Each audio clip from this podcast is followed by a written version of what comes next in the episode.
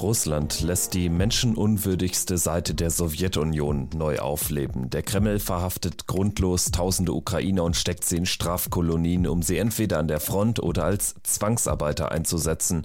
Ist der Gulag zurück? Darum geht's in dieser Folge von Wieder was gelernt. Den Podcast können Sie überall hören, wo es Podcasts gibt, natürlich bei RTL Plus Musik, Spotify und bei ntv.de sowie in der NTV App.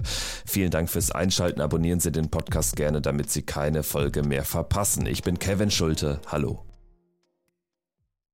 Wer sich in Russland gegen das System Putin stellt, kann schnell im Straflager landen, so wie Regimekritiker Alexei Nawalny, der etwa 260 Kilometer entfernt von Moskau in der Strafkolonie Melechowo einsitzt, so wie viele andere Menschen, die den Krieg gegen die Ukraine kritisieren. Kurz nach Einmarsch ins Nachbarland hatte das russische Parlament beschlossen, dass Antikriegsrhetorik mit bis zu 15 Jahren Gefängnis bestraft werden kann. Die Gefahr, ins Straflager zu kommen, ist unter Putin so groß wie nie nie.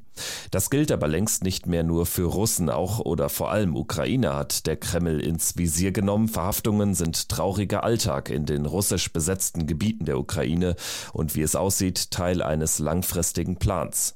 Russland baue derzeit ein neues Gulag-System auf, schreibt das US-Magazin The Atlantic. Der Gulag ist eines der dunkelsten Kapitel in der russischen Geschichte. Sowjetdiktator Josef Stalin hat über Jahrzehnte hinweg ein berüchtigtes System aus Arbeitslagern, Strafkolonien und Spezialgefängnissen aufgebaut, hat uns der Historiker Jan-Klaas Behrens erzählt. Der Gulag ist älter als der Kommunismus eigentlich sogar. Natürlich nicht der Begriff, aber wenn man sich das genau anschaut, dann sehen wir, dass diese Art und Weise der, der, Straflager, der Verschickung nach Sibirien oder in andere, in den hohen Norden, in andere Teile Russlands natürlich bereits im Zarenreich existierte. Was wir unter Gulag verstehen, ist dann ja eher ein System auch millionenfacher Zwangsarbeit, wie es unter Stalin etabliert wurde und die Hochzeit hatte so ungefähr zwischen äh, 1928 und 1956. Etwa 20 Millionen Menschen wurden in dieser Zeit ins Gulag verfrachtet und als Arbeitssklaven missbraucht. Im Schnitt kam etwas mehr als jeder Zehnte nicht lebend aus dem Arbeitslager heraus. Kein Wunder, denn die meisten Häftlinge sind direkt für 10 oder sogar für 25 Jahre ins Gulag gesteckt worden und wer die unmenschlichen Bedingungen doch überlebt hat, trug schlimme Narben und Erinnerungen davon. Dieses System der menschenunwürdigen Lager soll jetzt anscheinend wieder aufgebaut werden, dass Russland schon dabei ist. Darauf deutet auch ein Bericht der Nachrichtenagentur Associate Press hin. Sie hat Aussagen ehemaliger Gefangener und Informationen von zwei Menschenrechtsorganisationen ausgewertet. Daraus hat AP eine Karte erstellt. Darauf zu sehen sind mindestens 40 Gefangenenlager in Russland und Belarus und 63 Gefängnisse im besetzten Teil der Ukraine. Außerdem wurde der AP Anfang des Jahres ein russisches Regierungsdokument zugespielt, das Planungen für insgesamt 25 neue Gefängniskolonien und sechs weitere Haftanstalten auf dem Gebiet der besetzten Ukraine bis 2026 zeigt.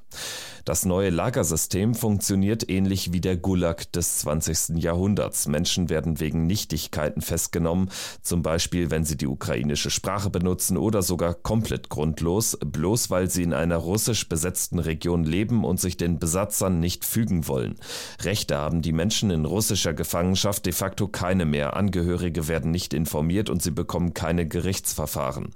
Die Deportationen sind auch ein Grund, weshalb Sicherheitsexperte Christian Mölling von der Deutschen Gesellschaft für Auswärtige Politik keinen Raum sieht für eine Verhandlungslösung zwischen Russland und der Ukraine. Das hat er im Stern-Podcast Ukraine die Lage gesagt. Das macht natürlich den Eintritt in glaubwürdige Verhandlungen auch umso schwieriger. Denn auch das muss natürlich Teil aus Sicht der, der Bevölkerung, auch das Teil einer Friedenslösung sein, die ja insbesondere hier in Deutschland immer wieder gefordert wird. Was ist denn dann mit den Tausenden, Zehntausenden Deportierten? Kommen die zurück?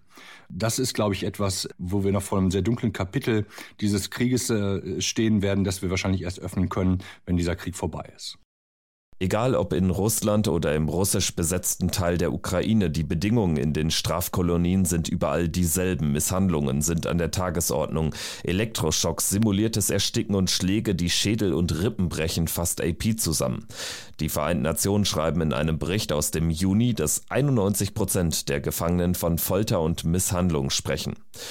Die Häftlinge müssen oft als Arbeitssklaven schuften, zum Beispiel an der Front, wo sie Schützengräben buddeln müssen. Viele Gefangene werden dazu gezwungen, ihre Mobilisierungspapiere zu unterschreiben und müssen in ihrem eigentlichen Heimatland für Russland kämpfen. Wie früher scheint es, als würden den russischen Gefängnisdirektoren Quoten vorgegeben, das heißt, sie müssen eine bestimmte Anzahl von Gefangenen an die Front abliefern, berichtet The Atlantic in der Analyse.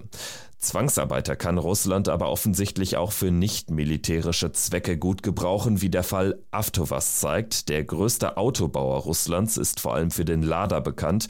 In den nächsten Monaten will Avtovas mehr Autos bauen, um die Wirtschaft anzukurbeln und dafür auch Zwangsarbeiter ans Förderband stellen, meldet die russische Nachrichtenagentur Interfax. In den nächsten Wochen braucht Avtovas demnach rund 1000 zusätzliche Arbeitskräfte, bis Januar dann nochmal rund 3000. Die Hälfte sollen Zwangsarbeiter Zwangsarbeiter sein, schreibt der föderale Strafvollzugsdienst in der Region Samara, dem Hauptsitz von Avtovas, hochoffiziell auf seiner Internetseite. Das war wieder was gelernt über die Pläne eines neuen Gulag-Systems in Russland. Vielen Dank fürs Zuhören. Mein Name ist Kevin Schulte. Ich sage Tschüss und bis zum nächsten Mal.